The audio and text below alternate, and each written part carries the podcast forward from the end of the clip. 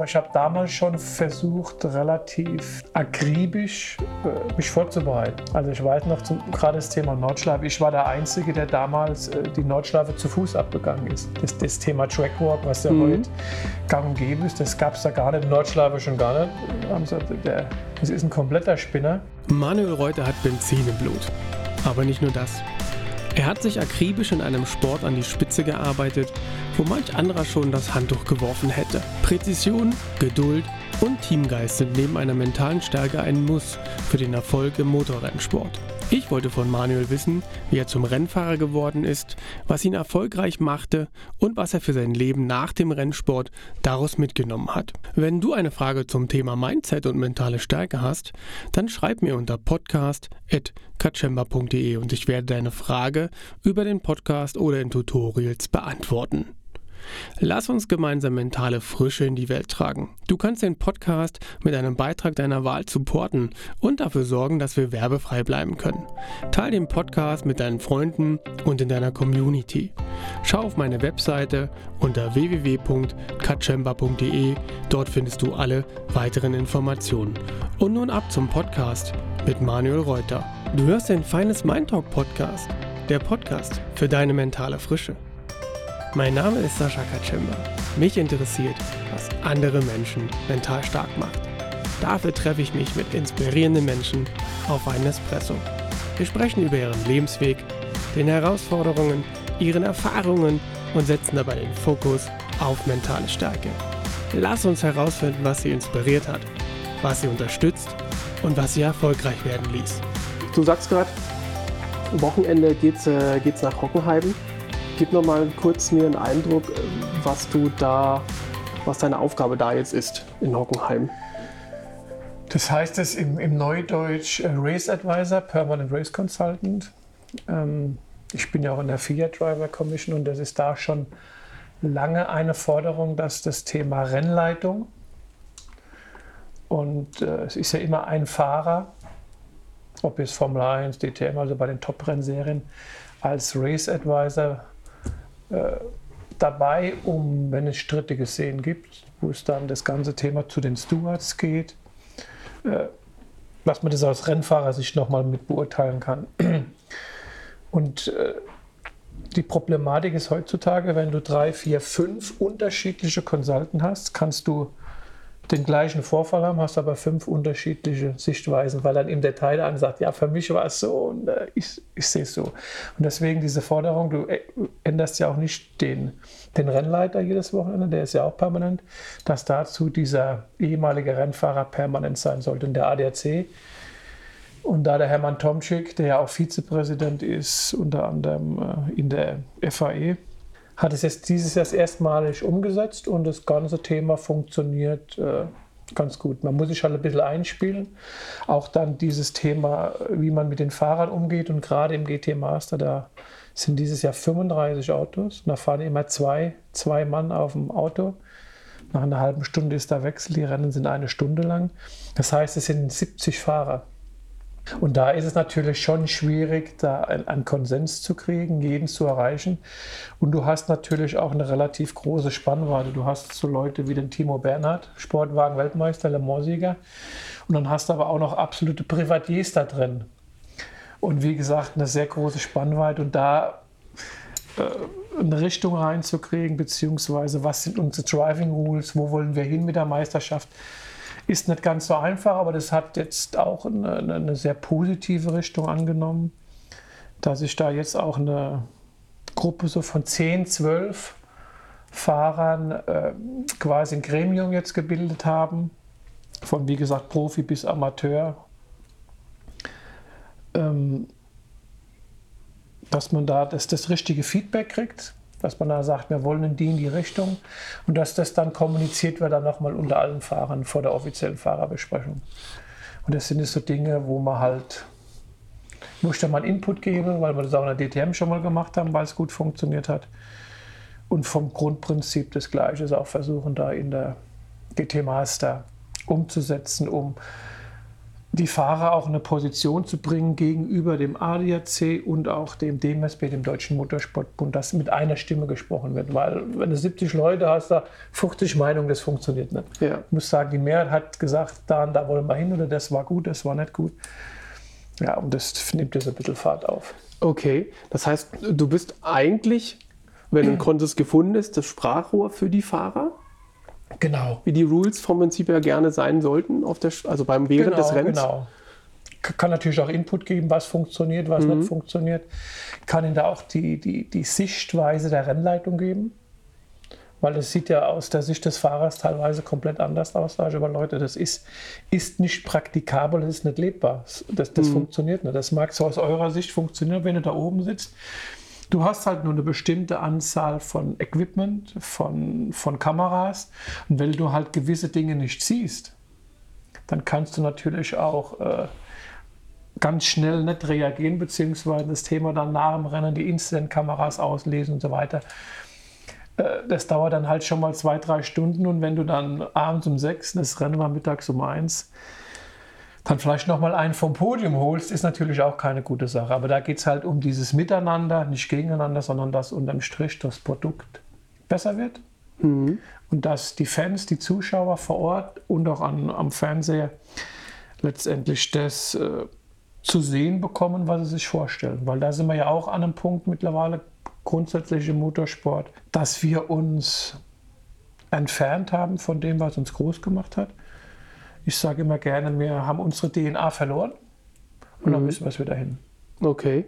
Das wäre jetzt, geht zwar jetzt durcheinander, das sortieren wir ja alles noch ein bisschen im Genau. Gespräch, aber wenn du das mit, mit, mit der Zeit vergleichst, wo du noch aktiv gefahren bist, ich glaube, gab es da schon Onboard-Kameras? Da gab es auch schon Onboard. Ja, Da gab es auch schon Onboard. Aber wahrscheinlich noch nicht in der live- Masse, oder? Äh, oder nicht in der, Masse. Detailgetreuer. Aber wir hatten da auch schon sogar Live-Inboard-Kameras, also das, das war schon gut. Da sind wir heute teilweise hinten dran in den kleineren Serien, weil es einfach ein Kostenfaktor Ah ja, ist. gut. Mhm. Naja, ich kann mich an die Diskussion erinnern, wo wir uns beide kennengelernt haben, bei dem Ober Race Camp. Das sortieren wir ja auch nochmal raus. Da gab es ja auch immer die, die Diskussion, wie kriegen wir Daten aus dem Auto raus. Ne? Genau. Also permanent. Richtig, Und äh, deswegen sind wir da ins Gespräch gekommen, mit, weil wir Thema Herzfrequenz da hatten, genau. ähm, wie man das sozusagen permanent hatten. Und als ich das so dann mitgekriegt habe durch, äh, durch die Jungs, die dann da mit der Installation zu tun hatten, welche Sen Sender wo stehen, rein theoretisch müssten und was das für ein Genau. Aufwand ist, dass permanent was rüberkommt, das Ja, ist schon ein, ein Irrsinnsaufwand. Richtig, ich sage, das, das ist dann so teilweise, ja, das entscheiden wir jetzt, das machen Ja. wir jetzt, aber was dann dahinter für eine Logistik steht und äh, die Umsetzung ist dann doch teilweise viel, viel schwieriger und aufwendiger, als man sich das so dann äh, vorstellen Ja. kann. Wie ist jetzt, wie ist jetzt eigentlich der, der, der Stand am, am Nürburgring? Das ist, den gehen wir da hin und her, Eigentumsverhältnisse. Ähm, ist da, gibt's das? Gibt's, äh, wird die Hölle noch gefahren? Die Ja, grüne? ja, ja, da ist ja nach wie vor der, der Langstreckenpokal, das 24-Stunden-Rennen, das- das, das ist nach wie vor. Und es ist nach wie vor speziell das 24-Stunden-Rennen ein, ein sehr großes Event. Nicht mehr mit der äh, Anzahl der Autos wie wir damals. Wir hatten ja 230 Autos, das sind so im Schnitt im Moment so 160, 170 Autos. Äh, aber das wird gerade von den Herstellern im, im, im GT3-Bereich nach wie vor äh, sehr stark angenommen und genutzt, um da halt äh, einen Sieg, wenn es möglich ist, mit nach Hause zu nehmen. Dann lass uns mal einsteigen, wo du, Manuel, sozusagen vorne angefangen hast. Du bist gebürtig aus Mainz. Mainzer, also Frankfurter Ra- Raum, Mainzer Genau. Rhein-Main-Gebiet. Rhein-Main-Gebiet. Und ähm, wie, bist du, wie, wie bist du sportlich aufgewachsen? Kommst du aus einem sportlichen Haushalt? Es war da Sport gelebt oder? gar nicht. Das Gegenteil. Also gar nichts sportlich. Wie Meine Eltern waren beschäftigt mit, mit ihrem Geschäft, mit dem Aufbau vom Geschäft, also von daher sportlich. Die waren Unternehmer oder sind? Ja, ja, dieses, meine, meine Schwester macht das, äh, den Betrieb ja noch heute. Das hat Anfang 60 angefangen mit, mit einem Abschleppdienst. Und äh, den gibt es heute nach wie vor. Also mit, mit einer Werkstatt noch dabei und ADAC und was der Kuckuck, Autovermietung. Und äh, ja, Hast du da so sozusagen das typische Junggehen, also Autos, genau, bin da, mit groß geworden? bin ich halt mit, mit allem, was vier und zwei Räder hat, äh, relativ früh in Berührung gekommen. Und ja, daraus ist letztendlich auch das Ganze äh, entstanden, dass man sagt, ja, mal Kart fahren, mal, mal das probieren und mit allem Möglichen, wie gesagt, bin ich da schon als sechs, siebenjähriger da oben. Es war dann am Zwangs- Feldrand äh, äh, durch die Gegend gefahren. Das ging halt früher noch, wie gesagt. Ja, klar, da kommt man auf den Acker irgendwie mal kurz raus. Ende, ja. Ende 60 ging das noch, aber heutzutage wäre das ja unvorstellbar. Ja, aber wie gesagt, das war, wenn man so will, der Auslöser. Ja. Na ja, gut, also das Interesse aber bei dir war sozusagen auch irgendwie Ja, ja. geweckt, weil dich, der, der, das so ein bisschen, der Benzingeruch sozusagen, der hat dich nicht gestört. Hast du denn auch ähm, dich, dich fürs, fürs Schrauben an und für sich dann interessiert? Also hast du das, hast du das beruflich umgesetzt eigentlich? wo- nee, ich habe dann mal eine Lehre gemacht, aber beruflich habe ich dann eine kaufmännische Geschichte gemacht, weil das dann schon intensiver wurde mit, mit, mit dem Rennsport und ich da schon im Grunde gar nichts mehr anderes machen wollte. Ne? Also ich habe die Lehre dann halt noch ja zu Ende gemacht, fertig. Es aber- hast, ja. dass, es, dass ich es auf dem Papier habe, aber da war schon äh, vom Kopf her und die Richtung war klar, dass das äh, Wann dann sogar ins Professionelle gehen könnte. ja, wann hast du es gemerkt? Mit welchem Alter ging es denn wirklich los? Wo so sozusagen nach dem, naja, lass uns mal eine Runde Kart fahren, wieder, wo, das, wo du merktest, dass da, da steckt für mich mehr drin? Oder einfach so vom, vom Gefühl her? Letztendlich erst nachdem ich mit dem Kartsport aufgehört habe und äh, das auf die, auf die richtige Rennstrecke ging. Also die, Vom, was die kommt dann nach Formel Ford Kart? 1600 war das damals. Da kam dann der Gedanke auf, weil es da auch dann sehr gut lief, äh, das könnte was werden. Aber wie gesagt, mit dem Kartsport, da war das nie, Da war das Fun, da war das Nie, Spaß. ja, Spaß, ja, das war schon mehr wie Fun, aber äh, nie, dass das äh, ein Beruf werden könnte. Wo, hat man, wo hast du das gemacht, da in der Ecke von Mainz? Wo gab es da den nächsten Anlaufpunkt? In Mainz gab es da gar nichts. Äh, Im Grunde Nee, die ne? nächsten Geschichten waren oben Gießen, die Kartbahn, äh, unten bei Karlsruhe, Lidolsheim, das waren so die, die Geschichten. Bei uns gab es da nichts Permanentes. Ja, aber es waren ja dann schon ein paar Wege, ne, die dann Ja, ja, ja, ja. gefahren ja, werden mussten. Genau. Wann bist du dann in die Formel, die Ford-Geschichte? Muss man da sein? Das geht ja auch nicht mit jedem Alter, ne? Das Ja, gut, bei uns musste man noch 18 sein. T- tatsächlich. Ja, ja, ja. Damals musste man noch, also man musste einen Führerschein haben und 18 sein. Das ist ja heute auch anders. Da können ja schon die, die 15-, 16-Jährige fahren in der Formel 4. Ähm, wie gesagt, ja. Da war die Voraussetzung Führerschein 18. Früher ging das nicht. Okay, ja klar, das war ja dann genauso Lehrzeit, wo, dann, Genau. wo man dann so ein bisschen die Weichen stellt. Genau. Hast du, hast du da denn für dich, ähm, ich meine, heute ist es wahrscheinlich einfacher zu beantworten als damals, aber hast du für dich da denn schon so ein Talent erkannt, dass ich, ich kriege das ganz gut auf die Kette hier, Reaktionssachen, Geschwindigkeitsumgang? Reaktion gar nicht. Das, das, das, das Erfolg, der Erfolg war einfach. Ah, Also das erste Die Bestätigung. In Hockenheim, da war sogar manche die Qualifikation im Regen, da war ich mit über 1,5 Sekunden stand ich auf Pole Position Form. Vom zweiten habe das Rennen relativ locker gewonnen. Und dachte ich mir, ups, das ist ja relativ einfach. Und das, das Ah, ging okay. Dann auch so weiter. Entweder habe ich gewonnen oder hatte einen technischen Defekt.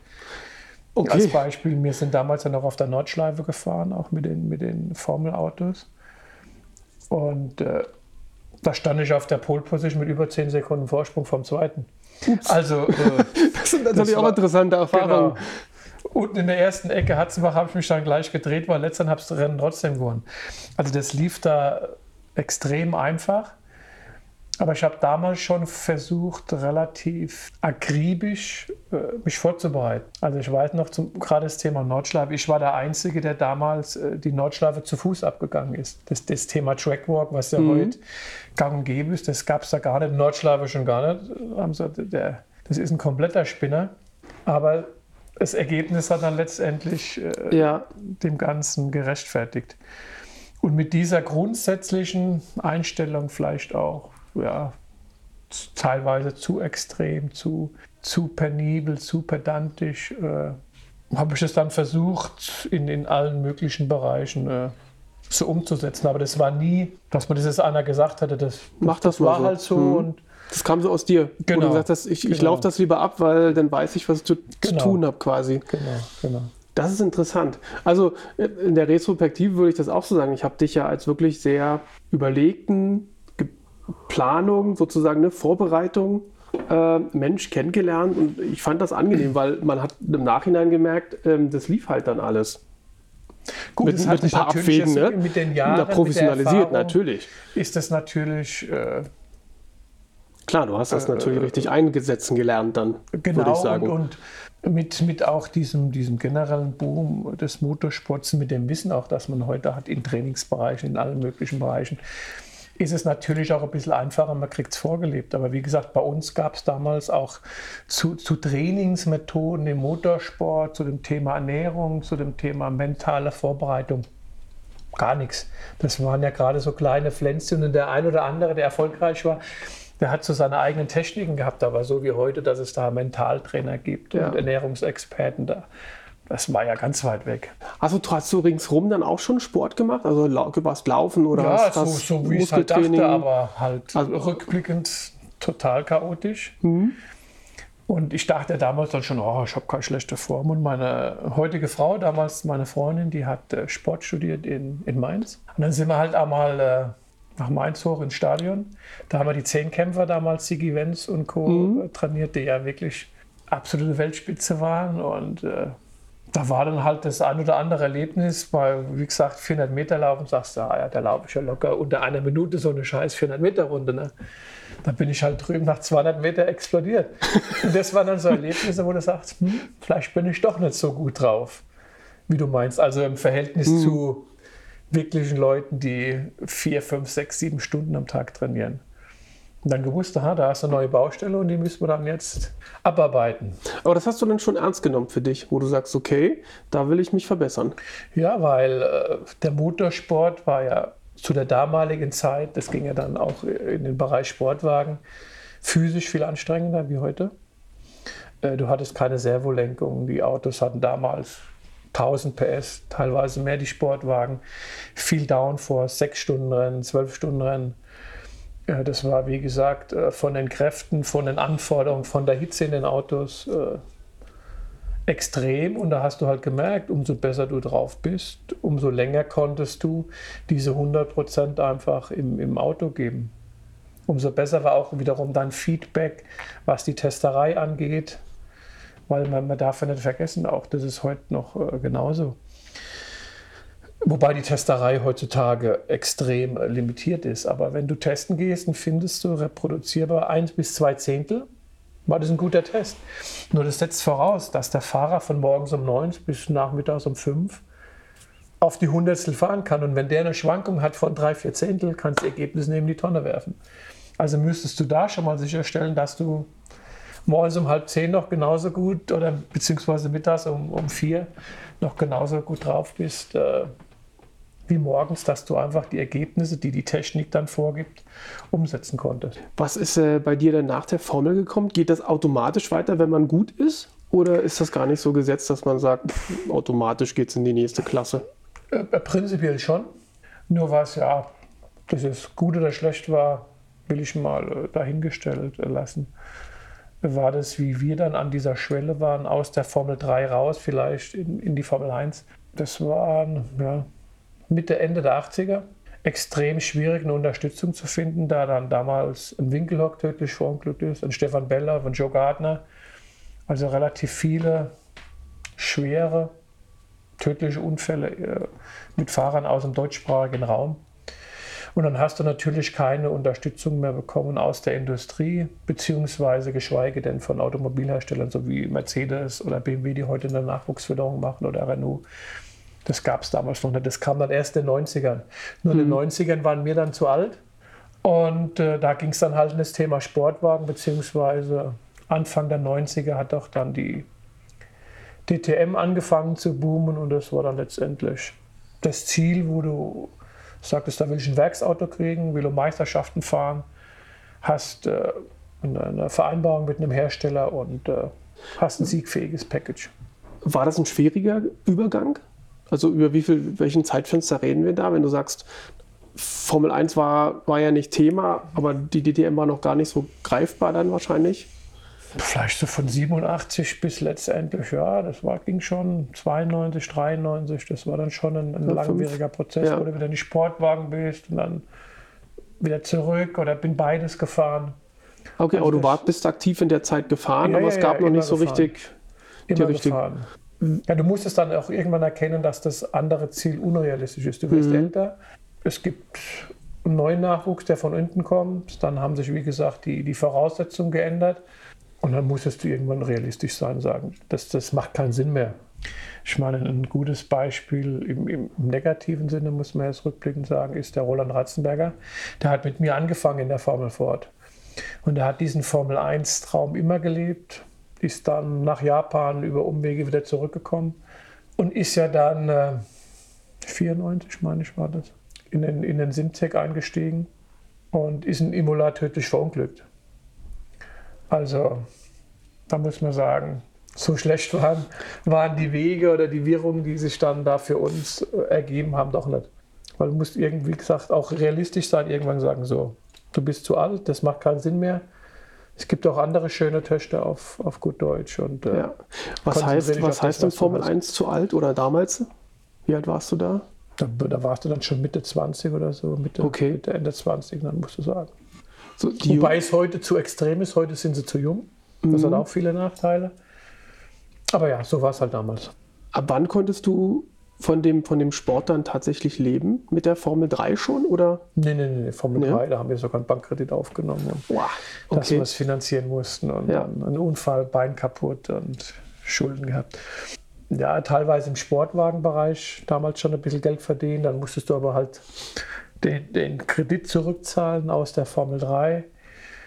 Äh, das war dann so teilweise ein bisschen so, das, wenn du 1000 Euro eingenommen hast, beziehungsweise 1000 Mark, hast du die dann direkt wieder verballert, weil du leben musstest und irgendwas. Also es war so von der Hand in der Mund. Das war dann im Grunde erst mit, mit dem ersten Werksvertrag. Da war dann, sage ich mal, zumindest, wenn du dann zwei Jahresvertrag hattest, über die zwei Jahre wusstest du, was du kriegst und dann Hm. hat es eine gescheite Richtung angenommen. Okay. Gab es irgendwann mal von den Eltern das Augenrunzeln, Stirnrunzeln, so, Manuel, hm, du bist gut, Ja, das ja. ist nett, aber Ja, ja, das gab es ja. das ich muss gab's mehr schon. Autos schrauben als vorher. das Nein, nein, funktioniert. das, das gab es ja schon im Kartsport. Okay. Da haben meine Eltern dann gesagt, das macht keinen Sinn mehr, das kostet nur Geld. Für was? Und äh, haben sie mir klar gesagt, also im nächsten Jahr gibt es kein Geld mehr dafür. Und äh, dann habe ich halt erfahren, dass es am Nürburgring war, dass damals eine, eine Rennfahrerschule gibt und der beste Schüler des Jahres bekommt eine kostenlose Saison Formel Ford 1600. Dann habe ich halt gesagt, okay, dann, dann gebt mir dafür das Geld nochmal. Entweder bin ich gut und gewinne und wenn nicht, dann ist das Thema erledigt. Ja. Dann habe ich die Schule gewonnen und so hat es dann letztendlich. Ah, okay. Gut. Aber also, du hast für dich den Biss dann schon, hast für dich nach Wegen gesucht, wo du sagst, das, irgendwie will ich da dranbleiben, das irgendwas gibt es mir. Ja, ja, sagen, okay, jetzt, die Chance hast du. Das ist, was ich heute noch sage, du musst dann die Big Points machen, wenn du meinst, du bist Mhm. ein guter. Und äh, ja, das war dann so. Dein erster Werksvertrag, war das dann schon Opel? Nee, mein erster Werksvertrag war Ford. Ford 85 oder 86 bin ich schon äh, aufgrund der Formel Ford. Wie gesagt, 1600 war das erste Jahr. Im Jahr drauf bin ich dann schon von Ford gefördert worden in der 2000er Meisterschaft, die ich dann auch direkt gewonnen habe. Ford hat dann auch das, das Budget schon gestellt. Und da habe ich also noch kein Geld bekommen, aber habe zumindest die, die Saison finanziert bekommen. Und dann ist ja auch das Thema DTM langsam aufgekommen. Dann ist ja Ford in, das hieß damals, glaube ich, eine Produktionswagenmeisterschaft, meine ich ja. Da sind wir dann schon sporadisch Rennen gefahren, habe schon ein bisschen Geld bekommen.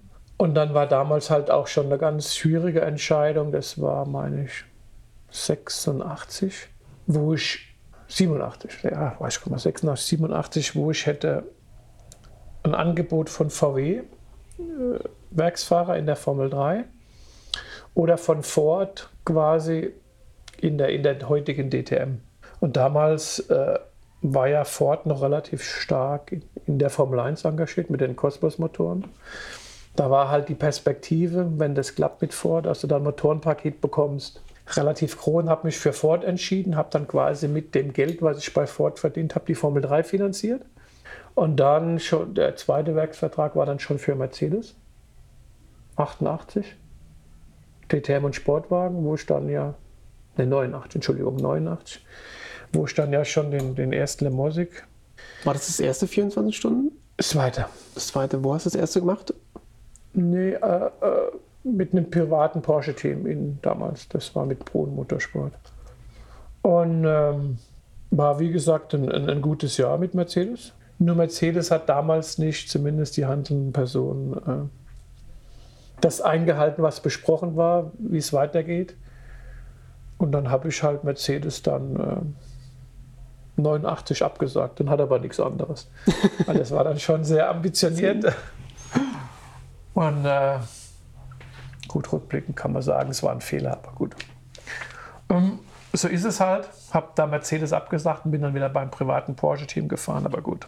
Es war damals aus der Sicht eine gute Entscheidung wahrscheinlich. Ja, gut oder nicht zumindest. Ich kann heute noch in den Spiegel schauen und äh, was ich halt auch nicht kann, das kann ich heute nicht, wenn man Dinge abspricht und sich dann vielleicht nach einem halben oder einem Jahr nicht mehr daran erinnern kann. Dann, ja. dann habe ich dann ein großes Problem mit und äh, Geld hin, Geld her.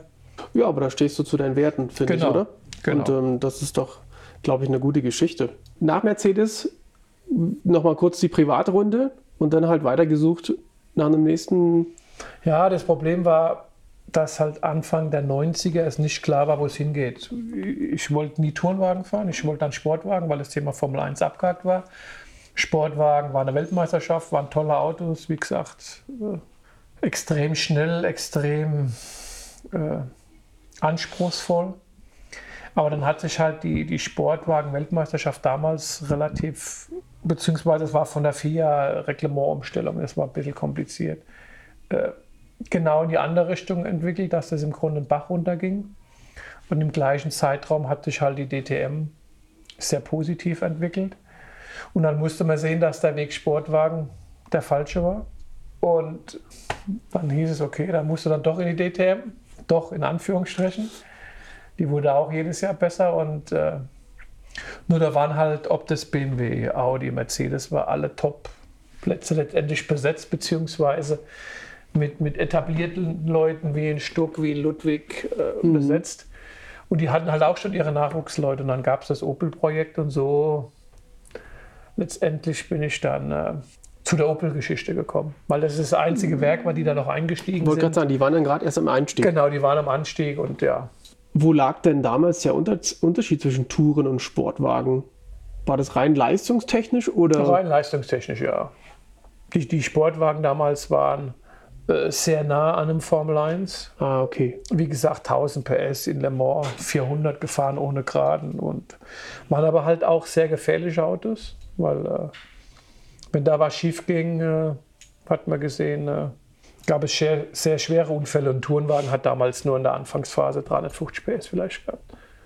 Aber das war schon komplett anders. Ja, Opel war ja dann im Endeffekt eigentlich dein Stück Gefolgs Gefolg, äh, Erfolgsgeschichte DTM. Ja. Wenn man so genau. kann man ja so ja, beschreiben, ja, ja, oder? Da war ja doch der ein oder andere krönende Erfolg dabei. Naja, wie gesagt, äh, von Anfang an mit dabei gewesen, bis es dann mal zum Einstieg kam. Das wurde dann auch immer ein bisschen nach hinten verschoben, weil halt wir noch nicht so weit waren, was die Technik angeht, was die Konkurrenzfähigkeit angeht.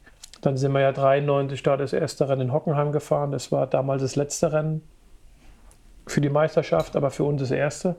Und habe 94 dann halt komplett. komplett gefahren. Wie gesagt, 96 haben wir dann die ITC gewonnen. Das war die Internationalisierung damals. Äh, leider Gottes war dann halt die DTM so aufwendig geworden, auch so, so technisch, dass damit Ende 96 Feierabend war, dass es dann wieder in die 2-Liter-Meisterschaft ging bis zu 2000 und 2000 ging es dann wieder in die, in die heutige DTM, wie man sie kennt. Aber wie gesagt, rückblickend war damals der, der erste Calibra-Sieg in der DTM, der erste Titelgewinn, dann in der 2-Liter-Meisterschaft der erste Sieg, dann in der neuen DTM wieder der erste Sieg und ja. Was seid ihr da in der 2 Liter gefahren? Das war damals ein Vectra. Okay. Vectra war das damals. Ja. ja. Und den Calibra, nee, gab es, der 2000 war der dann noch in? Der Calibra, nee, nee, nee, der 2000 war dann schon Astra. Da gab es dann schon die Astra. Genau. Ja, okay. Und ähm, bist du als Fahrer dann ähm, oder, oder wie bist du als Fahrer eigentlich in diesen ganzen Entwicklungsprozess einbezogen? Bist du von Anfang an damit einbezogen ja. oder ist das nur, wer, wer möchte? Sozusagen, wenn ein Fahrer grundsätzlich Interesse hat oder? Nö, das, das, das ist letztendlich ein Prozess, weil die Ingenieure sehen, von wem kriegen sie welches Feedback. Kann man mit dem auch zwei, drei Tage testen, kommen da vernünftige Sachen zustande. Und so hat sich das dann entwickelt. Ich habe dann in, in der Phase auch, wir sind damals Michelin gefahren, fast zehn Jahre Michelin-Reifentest gemacht. Plus halt äh, die andere Geschichte und das, das hat sich entwickelt über die Jahre einfach. Mhm. Ja. Also da war von dir vom Prinzip her irgendwo auch immer ein Interesse dazu, Daten zu liefern, damit bei ja, ja, weil es ja zu deiner, zu deiner akribischen Vorbereitung genau. ja immer ganz gut passt. Ne? Genau. Ne? Das heißt, ganz genau. an welcher Stellschraube können wir noch. Ganz genau, wo ist noch Performance, wo, ja. haben wir Defizite richtig, ganz genau. Ja, ich war ja, wie gesagt, fasziniert, weil ich ja ein Stück weit hinter die Kulissen gucken durfte durch das Opel-Projekt. Allein das Thema Reifen, was das für einen Zeitanspruch nehmen kann, um wirklich zu gucken, wo fährt er sich wie, wann und wie ab und wie lange hält er dadurch. Das ist ja eine, ja, eine Wissenschaft für sich ja, quasi. Ne? Das ist ja, das, das, das, Thema Motorsport, das ist, glaube ich, den wenigsten äh, so bewusst, ist extrem kompliziert. Du hast halt tausend Stellschrauben, an denen du drehen kannst. Einmal, wie gesagt, nur das Auto, ganz banal, ein Sturz, äh, Spur, Feder, ein Stabi. Und dann halt das Thema Reifen. Was für ein Reifen fahre ich, was für eine Konstruktion, mit welcher Mischung, welche Dimension, was für ein Luftdruck. Also wie gesagt, es gibt äh, ganz, ganz viele Dinge. Es ändert sich morgens um 9 haben wir 15 Grad, mittags um 2 haben wir dann schon 25 Grad und die Luftdichte ändert sich, also kreuz und quer. Und da geht es halt darum, auch diesen Überblick ein bisschen zu behalten, sich nicht zu verlieren in zu vielen Details, sondern ich sage immer gerne, wo sind meine größten Baustellen? Da muss ich mal anfangen. Es bringt nichts, wenn ich dann da ähm, am dritten Unterpunkt irgendwie anfangen, sondern wenn ich die größten Probleme reduzieren, beseitigen kann, dann kann ich schneller fahren.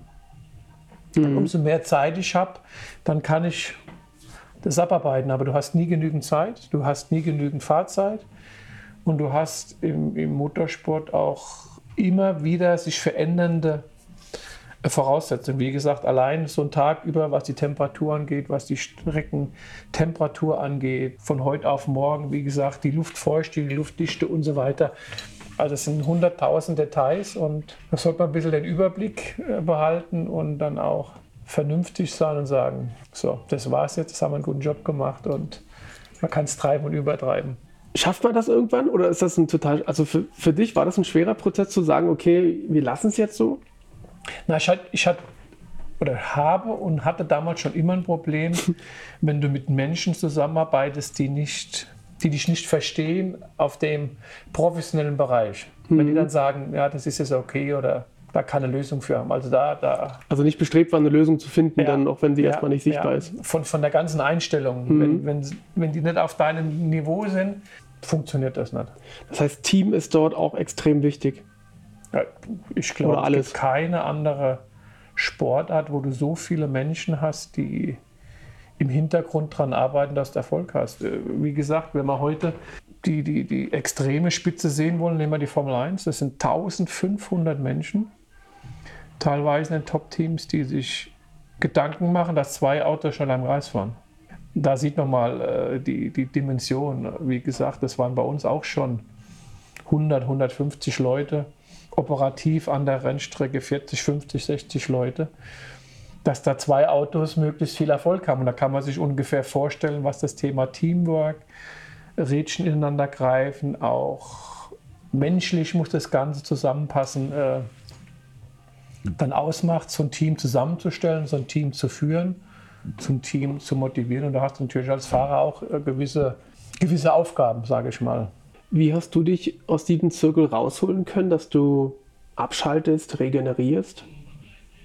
also auf der einen Seite? Ja, da, da, schon immer damals über den Sport. Ob du jetzt laufen gehst, Radfahren oder sonst was. Also über den Sport hast du, was du heute weißt, den Stress abgebaut. Du, du, du warst unterwegs und, und konntest dich damit aufladen. Ja. Das, mhm. das funktioniert, wie gesagt, heute noch so gut. Und wie gesagt, es gibt ja mittlerweile so viele Studien, dass Bewegung in welcher Form auch immer extrem gut ist. Und ja. Kannst du dich dann durch den Sport auch mh, mm, ja, neugierig halten oder kreativ sein, so ein bisschen Gedanken laufen lassen, um neue Ideen ja, ja, zu kriegen? Fall. Auf jeden Fall. Das ist ja heute, glaube ich, noch wichtiger mit dem ganzen Thema Handys und, und Social Medias, dass du halt auch dem Nachwuchs dann mal vermittelst, dass das nicht immer unbedingt positiv ist, morgen das erste und abends das letzte ist. Ja. Äh, mit dem Handy rumzumachen, dass du halt auch mental mal Phasen brauchst, wo du der Kopf sich erholen kann. Mhm. Und dass der Kopf genauso entscheidend ist oder noch entscheidender wie der Körper, vorausgesetzt der Körper funktioniert von der Physis so. Das ist, glaube ich, äh, die Erkenntnis und einfach gesprochen, dass man das den, den Jungs einfach mal vorlebt, einmal, und dass sie es verstehen, dass da halt ein Potenzial ist, das äh, sehr, sehr groß ist. Und äh, wie gesagt, ich bin ja da auch in der Deutschen Post-Speed-Akademie in der Jury, wo wir mal sechs bis acht Nachwuchsleute haben. Und da haben wir auch den ein oder anderen interessanten äh, Workshop, hat man dieses Jahr äh, unter dem Motto ein, äh, digitale Demenz. Das ist ja, wie gesagt, prinzipiell bei den Jugendlichen heute, heute schon ein Problem und halt mal mit ganz einfachen Dingen den Jungs aufgezeigt, wie viel Potenzial da drin liegt. Und dann macht es bei dem einen oder anderen, der dann die Voraussetzung hat und der ein großer werden kann, auch dann Klick gemacht. Ne?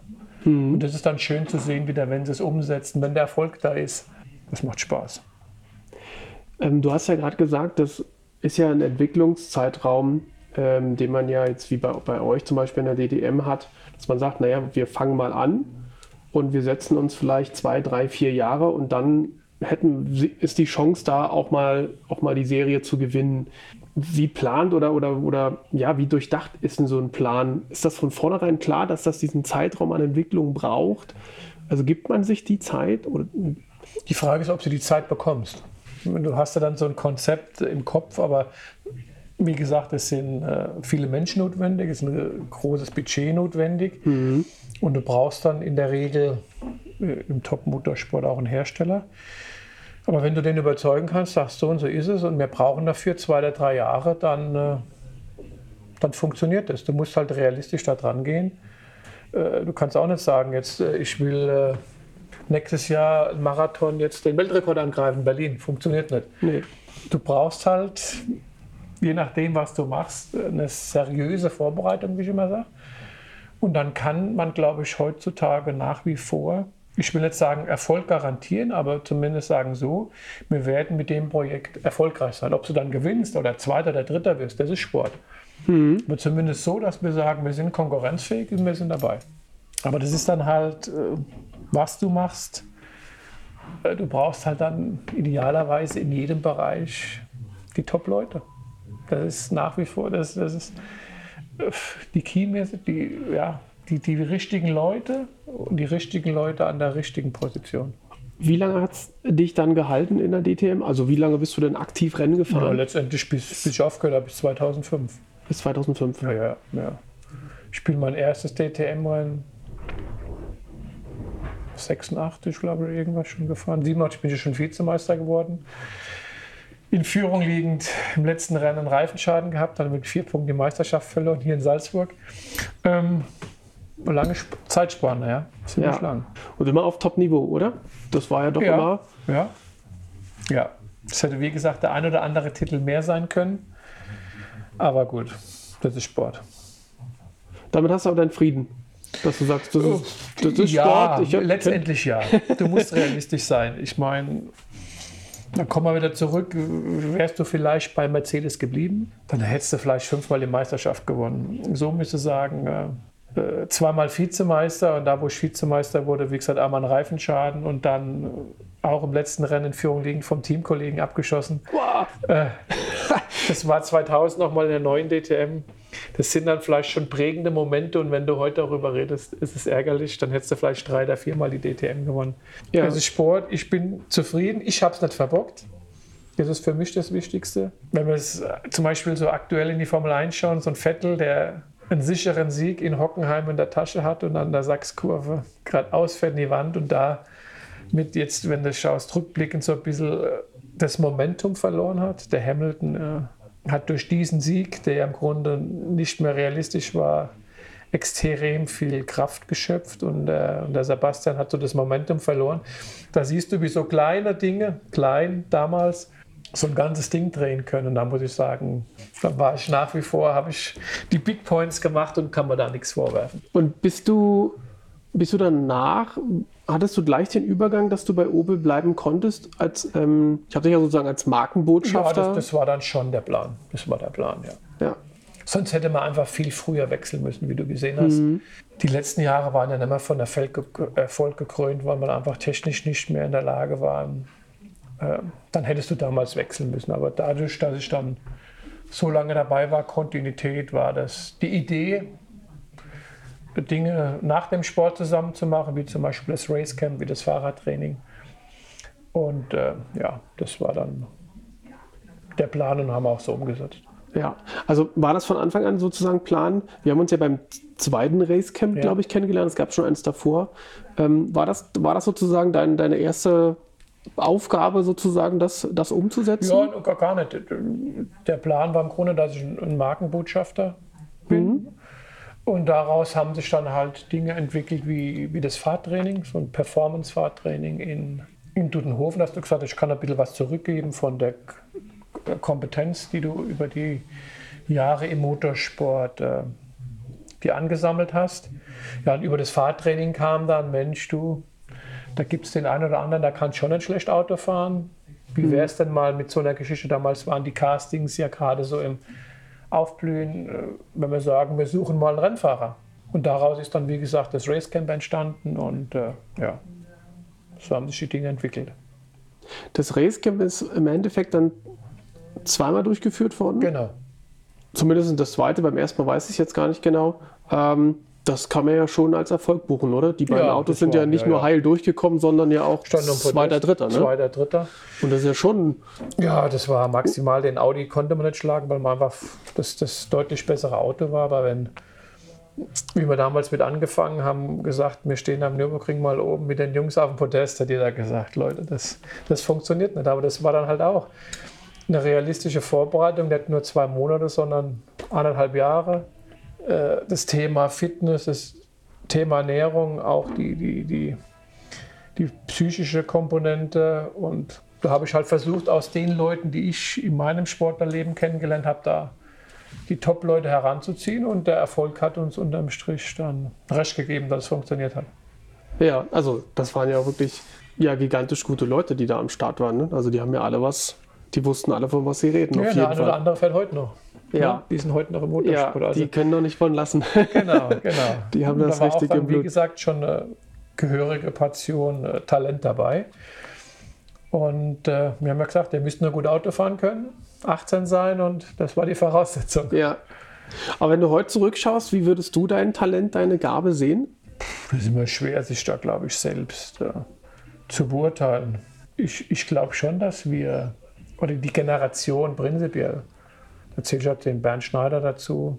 Wir waren ja Ford äh, Junioren und auch den Frank Bieler. Wir haben alle Meisterschaften gewonnen, waren lange Werksfahrer. Also wir hatten schon ein, ein sehr, sehr hohes Niveau an, an, an Talent. Ich persönlich, wenn ich ein siegfähiges Auto hatte, habe ich gewonnen. Ja, wie, wie, wie, ja, das ist immer schwer, wie gesagt, sich äh, oder andersrum vielleicht mal gefragt, was, was muss für dich ein Autorennfahrer mitbringen von sich her, als, also nicht vom Auto, sondern von, von sich, von der Person her, um ein guter Rennfahrer zu sein?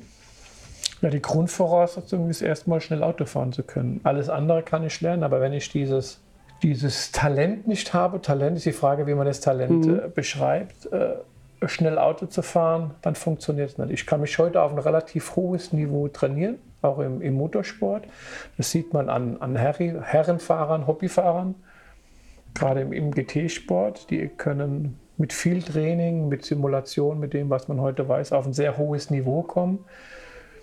Aber diese, ja, dieses, dieses Talent habe ich oder habe ich nicht. Das ist aber ganz schwer zu beschreiben, was ich da haben muss. Das ist das Thema Car Control. Äh, das hat ja zum Beispiel der David, den ich da betreut, der erst 18 ist, der hat halt eine unglaublich tolle Car Control. Auch so eine natürliche Gabe, sich reinzusetzen und schnell zu fahren. Der hat noch viele andere Bereiche, wo er äh, in Anführungsstrichen Defizite hat. Mhm. Und wenn er die, diese Defizite auf das Niveau bringen kann wie sein Fahrtalent, dann kann er ein ganz großer werden. Wie gesagt, der ist mit dem äh, Mick Schumacher zusammen einer derjenigen, wo man sagt, der kann in ein paar Jahren Formel 1 fahren, aber das sind da, wie gesagt, ganz andere Faktoren leider Gottes mittlerweile äh, wichtig, beziehungsweise musst du Glück haben, zur richtigen Zeit im, im richtigen Ort zu sein. Du brauchst viel Geld, extrem viel Geld. Und äh, wir haben ja jetzt aktuell das Problem, dass du viele Talente hast, aber dass dann teilweise Leute in der Formel 1 fahren, sei es ein Stroll, sei es ein Sirotkin, wo die Väter halt äh, Milliardäre sind und sich quasi die Plätze kaufen. Du als Talent, wenn du nicht das Geld hast, leider Gottes außen vor bleibst. Aber das ist ein anderes Thema. Okay, ja. Aber das, wie gesagt, sind so die Voraussetzungen, die du brauchst. Wann hat dich der Triathlon gegriffen?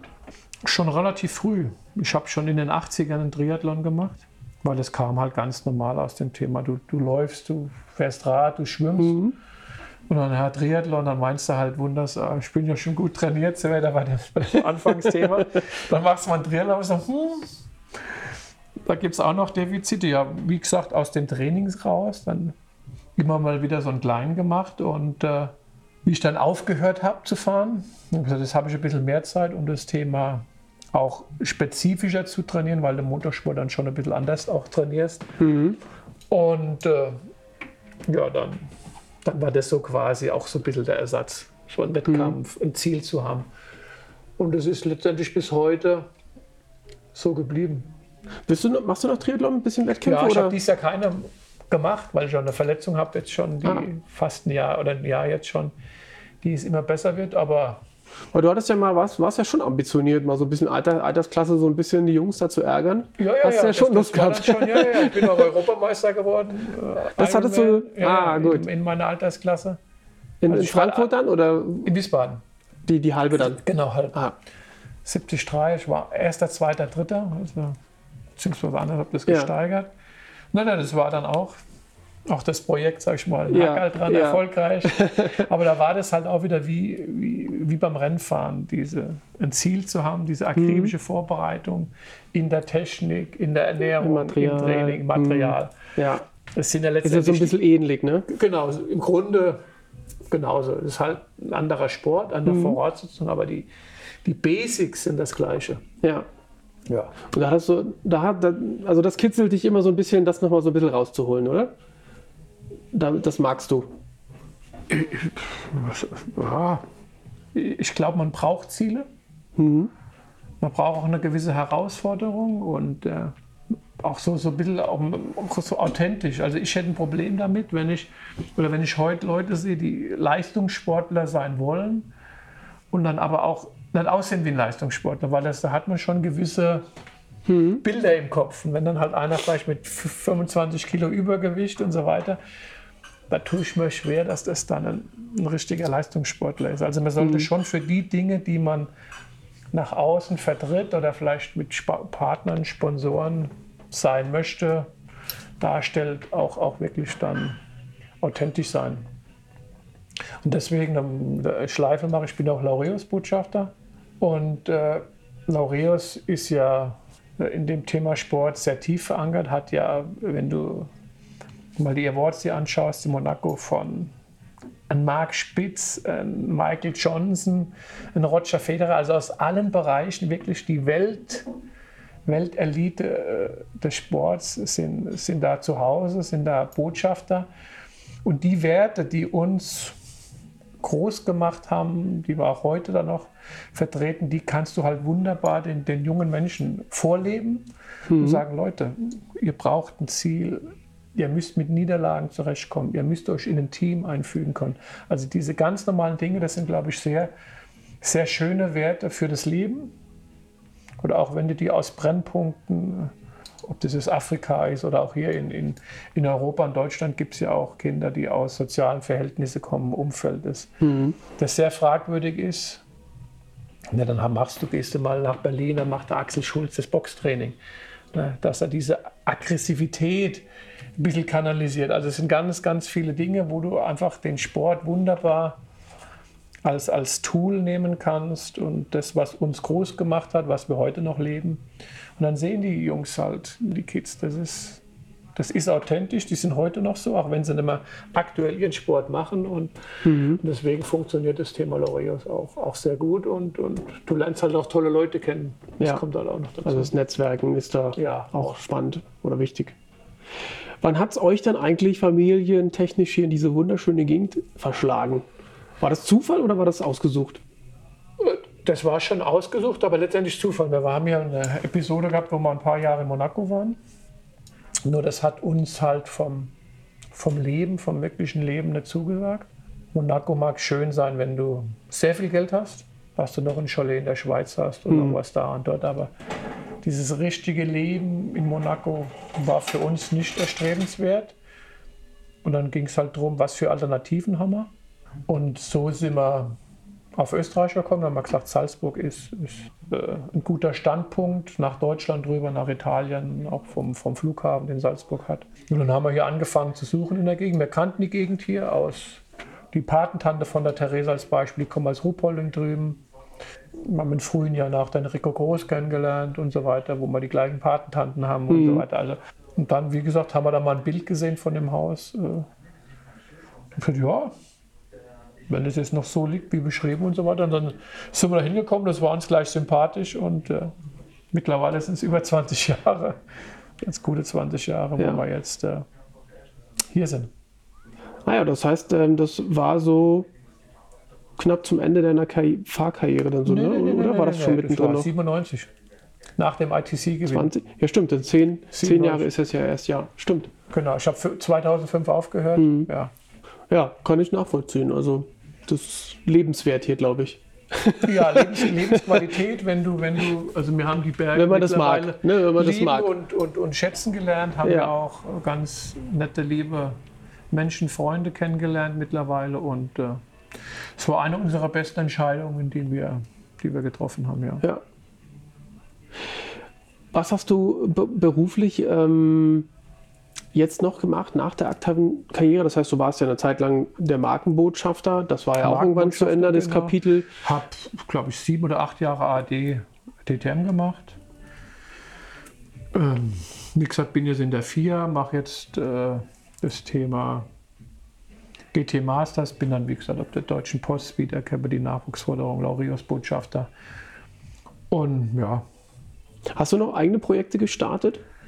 Nach dem Thema Racecamp nicht mehr. Wir haben da ein bisschen im Immobilienbereich ein bisschen was gemacht, aber hier im, im kleinen Bereich. Nee, das Thema ist jetzt, äh, meine Schwester, wie gesagt, führte das Geschäft äh, Mhm. mittlerweile erfolgreich in, in Mainz oben. Da sind jetzt so Dinge, wo ich jetzt auch wieder, über die Jahre ist das Verhältnis da auch wieder gut geworden. Das war auch mal ein bisschen, ein bisschen getrübt, unser Verhältnis, aber dass da weiter expandiert wird, da gibt es ein paar gute Pläne da.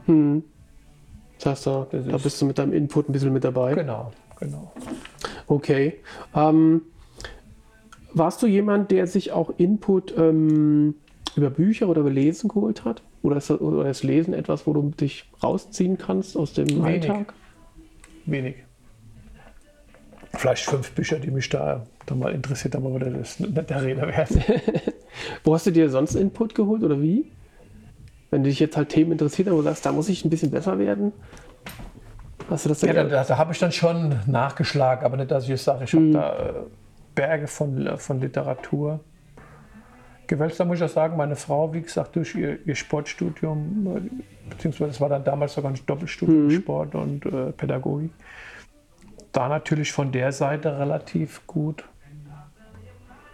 aufgestellt und äh, so meine Frau ist auch so ein bisschen von der Veranlagung, wie ich, sehr akribisch, sehr pedantisch was unsere Tochter mittlerweile hat es überlebt, studiert in Passau, ist 20, wird jetzt 20, aber war mit Sicherheit nicht einfach für sie. Ja, dass man halt, wenn wir irgendwas angehen, dann versuchen wir es halt erstmal kundig zu machen und versuchen dann, Aber sie hat dich ja wirklich die ganzen Jahre, war sie immer eigentlich mit im Hintergrund aktiv, ne? Ja, ja, ja. Also sie Ja, war ja. nicht nur beim Racecamp, da habe ich sie ja auch kennengelernt, Genau. sozusagen hinten in der Organisation, sondern das hat sie bei deiner aktiven Karriere auch gemacht, oder? ja, ja, sie, sie war auch immer jemand, auch, auch wenn es nicht in der, in der ersten Reihe stand, äh, bei allen Entscheidungen äh, vorwärts und rückwärts diskutiert. Also das ist schon ein, ein es gibt ja den Spruch, an einem wie heißt es, starke Frau und einem, oder wie? In einem starken Mann steckt die starke, Eine starke Frau. ne? Frau, ja. ja. Da ist, ist schon was dran, ja. weil äh, gerade im Sport, äh, im, im Leistungssport glaube ich sowieso und, und darüber hinaus eine Kontinuität haben, einen Partner zu haben, wo man sich drauf verlassen kann, auch so das Thema Rückziehen, auch gerade in Niederlagen oder auch in Erfolgen wieder runterzukommen, äh, ist das ganz wichtig und das ist halt auch so was, das bei uns halt eine Kontinuität da. Hm. Es passt nach wie vor und äh, wenn du, halt schaust mit denen, mit denen du groß geworden bist, die sind alle schon geschieden, haben die zweite oder dritte Frau oder so viele. ja. Also auch da ist immer so ein bisschen wie so ein, wie so ein alter Leuchtturm mittlerweile. ja, aber positiv, würde ich sagen. Ähm, Ja, ja, würdest du ähm, rückblickend, würdest du, ist das ein Bestandteil, wo du sagst, dass das hat meinen Erfolg ausgemacht, diese Kontinuität? Ja und nein. Ja, mit Sicherheit, aber du hättest halt vielleicht auch das ein oder andere Mal früher sagen müssen, jetzt gehe ich woanders hin. Aber wie gesagt, aber grundsätzlich glaube ich schon. Ja. Gibt es noch einen Erfolgsfaktor, wo du sagst, jetzt rückblickend, das, äh, das hat meinen Erfolg äh, ausgemacht? Wo du sagst, oder anders gefragt, ähm, was sich sozusagen an deinen Erfolg hat auch glauben lassen? Ja, ich habe halt über die Jahre gelernt, äh, dass du in, in, in allen möglichen Bereichen versuchen solltest, mit guten Leuten, mit, mit Spezialisten zusammenzuarbeiten, auch wo du dran glaubst. Und das hat sich halt auch über die Jahre, ein bisschen je nachdem, was du machst, äh, geändert. Jetzt, wenn ich jetzt zum Beispiel das Thema äh, Motorsport oder äh, FIA nehme, wo ich sagte, wir haben unsere DNA verloren, das ist dann schon ein Kampf so ein bisschen, wo du sagst, so gegen Windmühlen. Aber wenn es keiner macht oder wenn keiner den Mund da aufmacht, dann glaube ich, äh, beziehungsweise ich kann es gar nicht.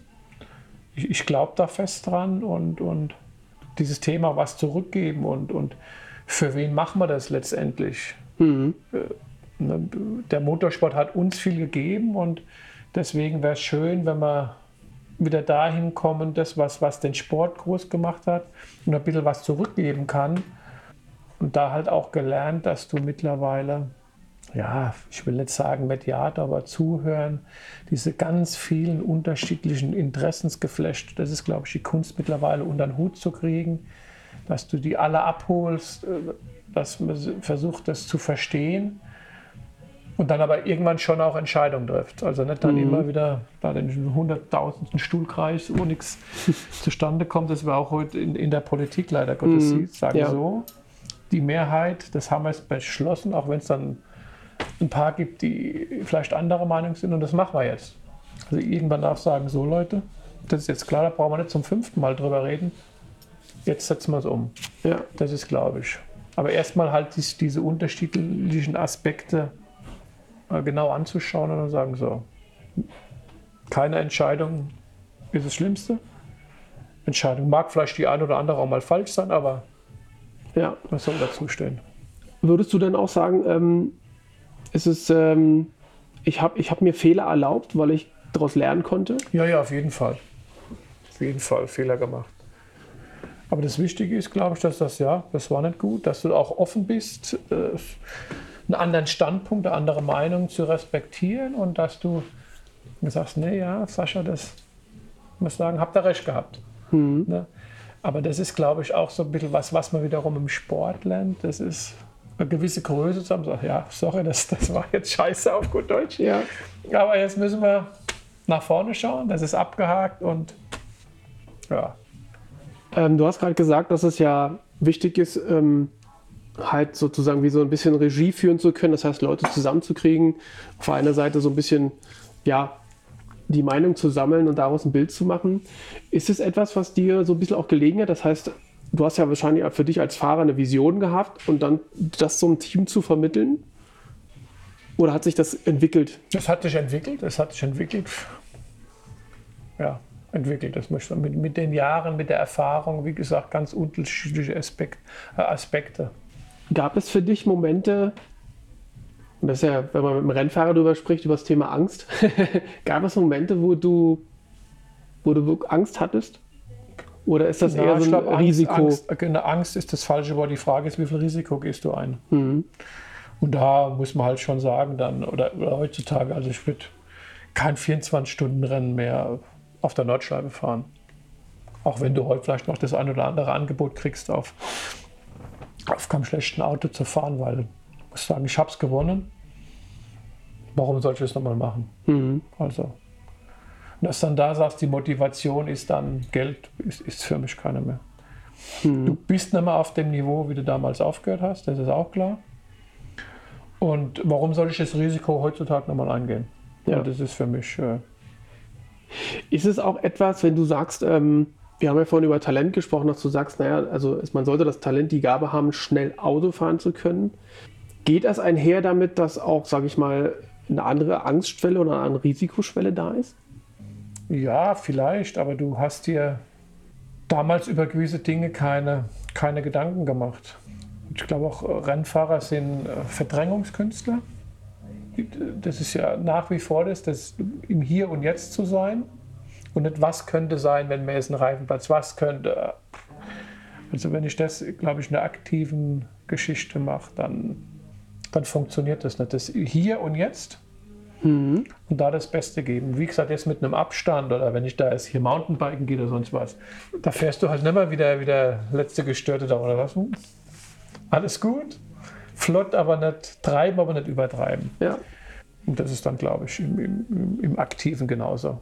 Gibt es für dich jetzt noch ähm, so Träume oder Ziele, die du hast, beruflich wie privat, wo, du, wo es jetzt noch hingehen darf? Jein, das Thema Hawaii. Triathlon ist nach wie vor vielleicht noch auf der Rechnung. Okay. In einer gewissen Altersklasse, AK 60 oder so, aber mal schauen. Das würde ja bedeuten, dass du so ein bisschen Langdistanztraining noch so ein bisschen machst. Hast du schon eine lange Distanz gemacht? Nee, nee, nee, nee immer nur Mittel. Hast du noch den, den hast du noch auf dem Zettel Immer, quasi. immer noch, genau. Immer nur Mittel. Das ist wie gesagt, oder ach ja, vielleicht mal so eine Geschichte wie Cape Epic oder so mit Mountainbike oder so. Aber das sind, ja, und, und dann halt im, im sportlichen Bereich, dass wir halt äh, dazu kommen, dass wir wieder authentischer werden, das Überreglementierte wegbekommen in unserem Sport, weniger Technik. Da hat sich ja auch äh, ein, ein, ein gravierender Wandel mittlerweile in den letzten vier, fünf Jahren. Das, was die Hersteller mittlerweile entwickeln für die Serie, ist nicht mehr unbedingt mit dem kompatibel, was wir im Sport bieten wollen. Mittlerweile müssen wir, glaube ich, ein gutes Entertainment bieten. Wir haben nach wie vor die Möglichkeiten dazu. Aber so wie sich halt die letzten 10 Jahre, 15 Jahre unseren Sport entwickelt hat, durch den Erfolg, sind die Hersteller gekommen. Aber durch die Hersteller sind wir mittlerweile auch in einer Richtung geraten, die nicht mehr positiv für den Sport ist. Weil ein Hersteller natürlich einmal auf der einen Seite dazu verdammt ist, zu gewinnen. Er kriegt ein Budget, kriegt eine gewisse Zeit zur Meisterschaft, Rennen gewinnen, Meisterschaften gewinnen. Das ist die oberste Priorität. Es ist nicht die Priorität, eine Meisterschaft attraktiv zu machen. Am besten jedes Training, jedes Rennen gewinnen. Das ist dann die Maxime, die die Menschen als, als Vorgabe haben und dafür viel Geld bekommen. Aber dadurch, wie gesagt, dass der Sport sehr erfolgreich war, sind in allen Bereichen die Hersteller involviert und sitzen halt auch in Positionen, wo sie Reglements mitgestalten. Und wenn ein Hersteller ein Reglement mitgestaltet, ist wie gesagt die erste Interesse, wie kann ich das beeinflussen, dass vielleicht meine Chancen ein bisschen größer werden und nicht, dass die Meisterschaft attraktiv ist. Und da dieses Rad zurückzudrehen, ist natürlich schwierig, weil du müsstest aus diesem Entscheidungsprozess die Hersteller rauskriegen, was nicht so einfach ist. Wenn ich es drauf ankommen lasse, man sieht es ein bisschen in der Formel 1, dann sagen du, dann hör mal auf. Aber da beißt sich so ein bisschen die Katze in den Schwanz, weil wenn ich nicht mehr attraktiv bin, dann werden die Hersteller auch gehen. Ja, Also das so- ist beides, ne? Genau. Also muss ich schauen, glaube ich, das ist wichtig, dass diejenigen, die dieses Reglement oder die, die Serienrechte haben, schauen, was ist gut für unsere Meisterschaft. Und da halt versuchen, mehr, mehr Einfluss wieder zu bekommen. Und das ist aber letztendlich das Gleiche auch in, in, in der Sportbehörde, in der FIA. Wie gesagt, seit drei Jahren gibt es eine Driver Commission, da bin ich der deutsche Part. so Dinge wie, das geht jetzt natürlich schon sehr ins Detail, aber Track Limits. Es gibt ja jetzt mittlerweile diese riesen Auslaufzonen, ganz flache Randsteine.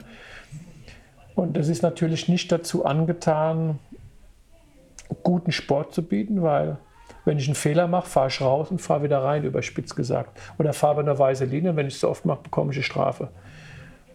Was natürlich für die Fernsehzuschauer und für die Zuschauer vor Ort Katastrophe ist.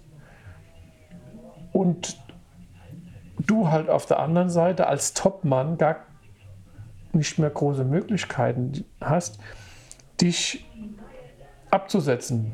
Weil früher ein Fehler, ein hoher Randstand, ein Kiesbett, war das, das, Training vorbei oder ich habe das Auto kaputt gemacht heute, fahre ich raus und fahre wieder rein. Also es sind ganz, ganz viele Aspekte. Es ist zu viel Technologie äh, in den Autos. Die Autos sind in Anführungsstrichen zu einfach zu fahren. Das fängt an mit der Schaltung. Nur noch die Wippenschaltung. Ich kann auch beim Runterschalten gar keinen Fehler machen. Wenn ich zu früh ziehe, passiert nichts. Früher, wenn wir mit einem Sequenzieren oder mit einer Haarschaltung zu früh einen falschen Gang eingelegt haben, war das Getriebe kaputt, beziehungsweise ich hatte einen Motorschaden. Und das sind, wie gesagt, das sind nur zwei, drei kleine Beispiele, äh, wie sich der Sport verändert hat und wie ich sage, wir unsere DNA verloren haben. Auch das Thema Sicherheit, ja, es ist extrem viel äh, passiert in unserem Sport. Ich glaube, in keiner anderen Sportart hat sich so viel getan im Thema Sicherheit. Nur irgendwann muss ich natürlich sagen, ich kann es treiben und übertreiben. Und da muss man jetzt aufpassen, dass wir es nicht übertreiben. Wie gesagt, in diesem Thema Auslaufzonen haben wir es für mich schon äh, übertrieben, weil nimm dir die Tote France, nimm dir Kitzbühel Skifahren. Wenn ich da und da runterfahre, mit dem Rennrad mit 120 im Pyrenäenpass, im Alpenpass, puh, wenn da irgendwas ist, dann tut das weh, genauso in Kitzbühel. Ähm, oder wenn dann Leute meinen, die müssten in Kitzbühel mal die Mausefalle runterfahren. Also da gibt es wenige Hobby-Skifahrer, die gute Skifahrer, die da runterfahren können. Die haut es dann alle auf gut Deutsch auf die Goschen. Mhm. Aber wir meinen ja, jeder muss mit einem Rennauto fahren können, weil das ist ja alles so einfach und easy. Also da muss man aufpassen, dass du diese, diesen Sport nicht total verwässerst. Überspitzt, das, das müssen 25 Spezialisten sein, Gladiatoren, die eine die ein Biest von der Maschine bändigen können, wie MotoGP. Die zeigt es, glaube ich, heutzutage sehr gut, was toller Motorsport ist. Und wie gesagt, wir sind da in vielen Bereichen komplett von weggedriftet. Die Fahrer sind geguidet, nur noch Technologie, Technologie und äh, haben kaum noch einen Einfluss. Wenn das Package gut ist, können sie gewinnen, wenn nicht, äh, bist du chancenlos. Und mhm. da halt weniger mehr. Es ist, umso teurer der Sport geworden ist, umso schlechter ist er geworden und das gilt für, für viele Dinge im Sport, wo wir da sagen müssen, Stopp, jetzt müssen wir. Ja, ein bisschen back to the roots. Ja. Ja. Ja, aber gut, das ist ja, sage ich mal, ein lohnenswerter Kampf irgendwo, ne, wo man genau. sich so ein bisschen aufreiben kann. Genau. Ja. Ich habe jetzt immer noch eine Frage, die für unsere Zuschauer dann ein ähm, bisschen so auch praktikabel sind. Sie können sich natürlich so schon immer viel rausziehen, aber wenn du jetzt so zwei, drei mentale Tipps, Tricks hast, ähm, die, die für dich ähm, anwendbar waren oder für dich gut funktioniert haben, was wären das, die du rausgeben kannst, wo du sagst, das ist mir wichtig gewesen, damit habe ich mich an der Stange gehalten oder bin durch Hürden, äh, durch Täler gegangen? Äh, ich glaube, du musst irgendwann mal dann sagen, so, jetzt habe ich mir genug Gedanken gemacht. Ich kann natürlich im, im Kopf oder im Kopfkino oder immer wieder vor und zurück und hin und her steht ich nur und was mache ich da wenn das passiert. Also ich glaube, irgendwann muss ich mal sagen, so, jetzt, jetzt ist genug das, ist, das Wichtige ist, glaube ich, dieses Hier und Jetzt. Dass du irgendwann sagst, das Denkerei vorbei, dass du in dieses Hier und Jetzt das, was du machst, da, nicht was, was könnte sein, wenn, oder was war.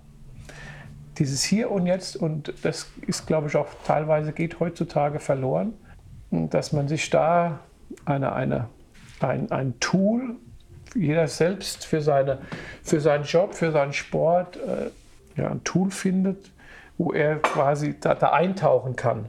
Dieses Abschalten was mache ich jetzt? Ne? Genau, wenn ich jetzt hier ein Interview gebe, ich kann dann sagen, ja, was ist jetzt dann heute Mittag um 12 und, oder was war äh, hier und jetzt, das sind, glaube ich, das ist, das ist relativ einfach und halt, äh, je nachdem, was ich mache, da eine Technik zu finden, wo ich halt wirklich äh, körperlich wie auch geistig da eine, eine, eine Entspannung finde. Das ist, glaube ich, glaube ich, wichtig. Und äh, wenn du siehst, auch wie wir uns da, für was der Mensch entwickelt wurde, was der Mensch heute macht, ist das Thema Sport im weitesten Sinne, glaube ich, ein sehr gutes Tool, einfach um, um leistungsfähiger zu werden, um sich besser zu fühlen, um, um den Tag schöner zu machen, die Woche. Das, du bist einfach besser drauf. Und, und äh, nicht meine, ich muss jetzt dann die Tablette hier nehmen oder ich muss jetzt das hier machen, sondern das, was der Körper selbst kann, da wieder ein bisschen mehr auf mich hören, schauen, Thema Ernährung. Also es ist sehr groß, komplex, aber da versuchen für sich so ein bisschen, auch wenn es schwierig ist, aber auch so ein bisschen ein Ziel setzen. Ne? Mhm. Realistisch. Wie gesagt, ich kann nicht nächstes Jahr einen Marathon-Weltrekord angreifen, aber vielleicht zwei Kilo abnehmen oder so. Ja, ich fange morgens an, bevor ich die Dusche gehe, mit zehn Liegestütze. Ne? So, so kleine mhm. Dinge, die dann aber über das Thema Körpergefühl, Endorphine, Ausschüttung, was passiert da, ich einfach schon automatisch in eine bessere Stimmung komme. Und wenn ich in einer besseren Stimmung bin, äh, ja, dann fallen mir viele Dinge leichter oder ich verarbeite die Dinge besser.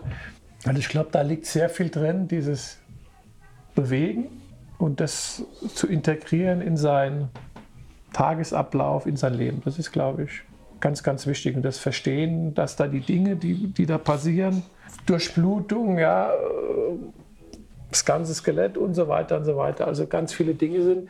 Und gerade dann, unsere Generation wird immer älter.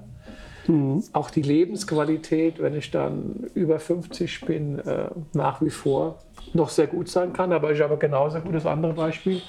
Ich keine drei Deppen, äh, Treppen mehr gehen kann und so weiter. Also das sind, glaube ich, relativ einfache Dinge. Man muss nur irgendwann mal sagen, so, das fange ich morgen damit an. Ja, eine Entscheidung treffen. Genau. Mut zur Entscheidung. Ja. Ja. Abschlussfrage, ähm, äh, die ich immer gerne stelle, aber hat überhaupt nichts mit unserem Thema zu tun. Bist du eher ein Espresso oder ein Teetrinker?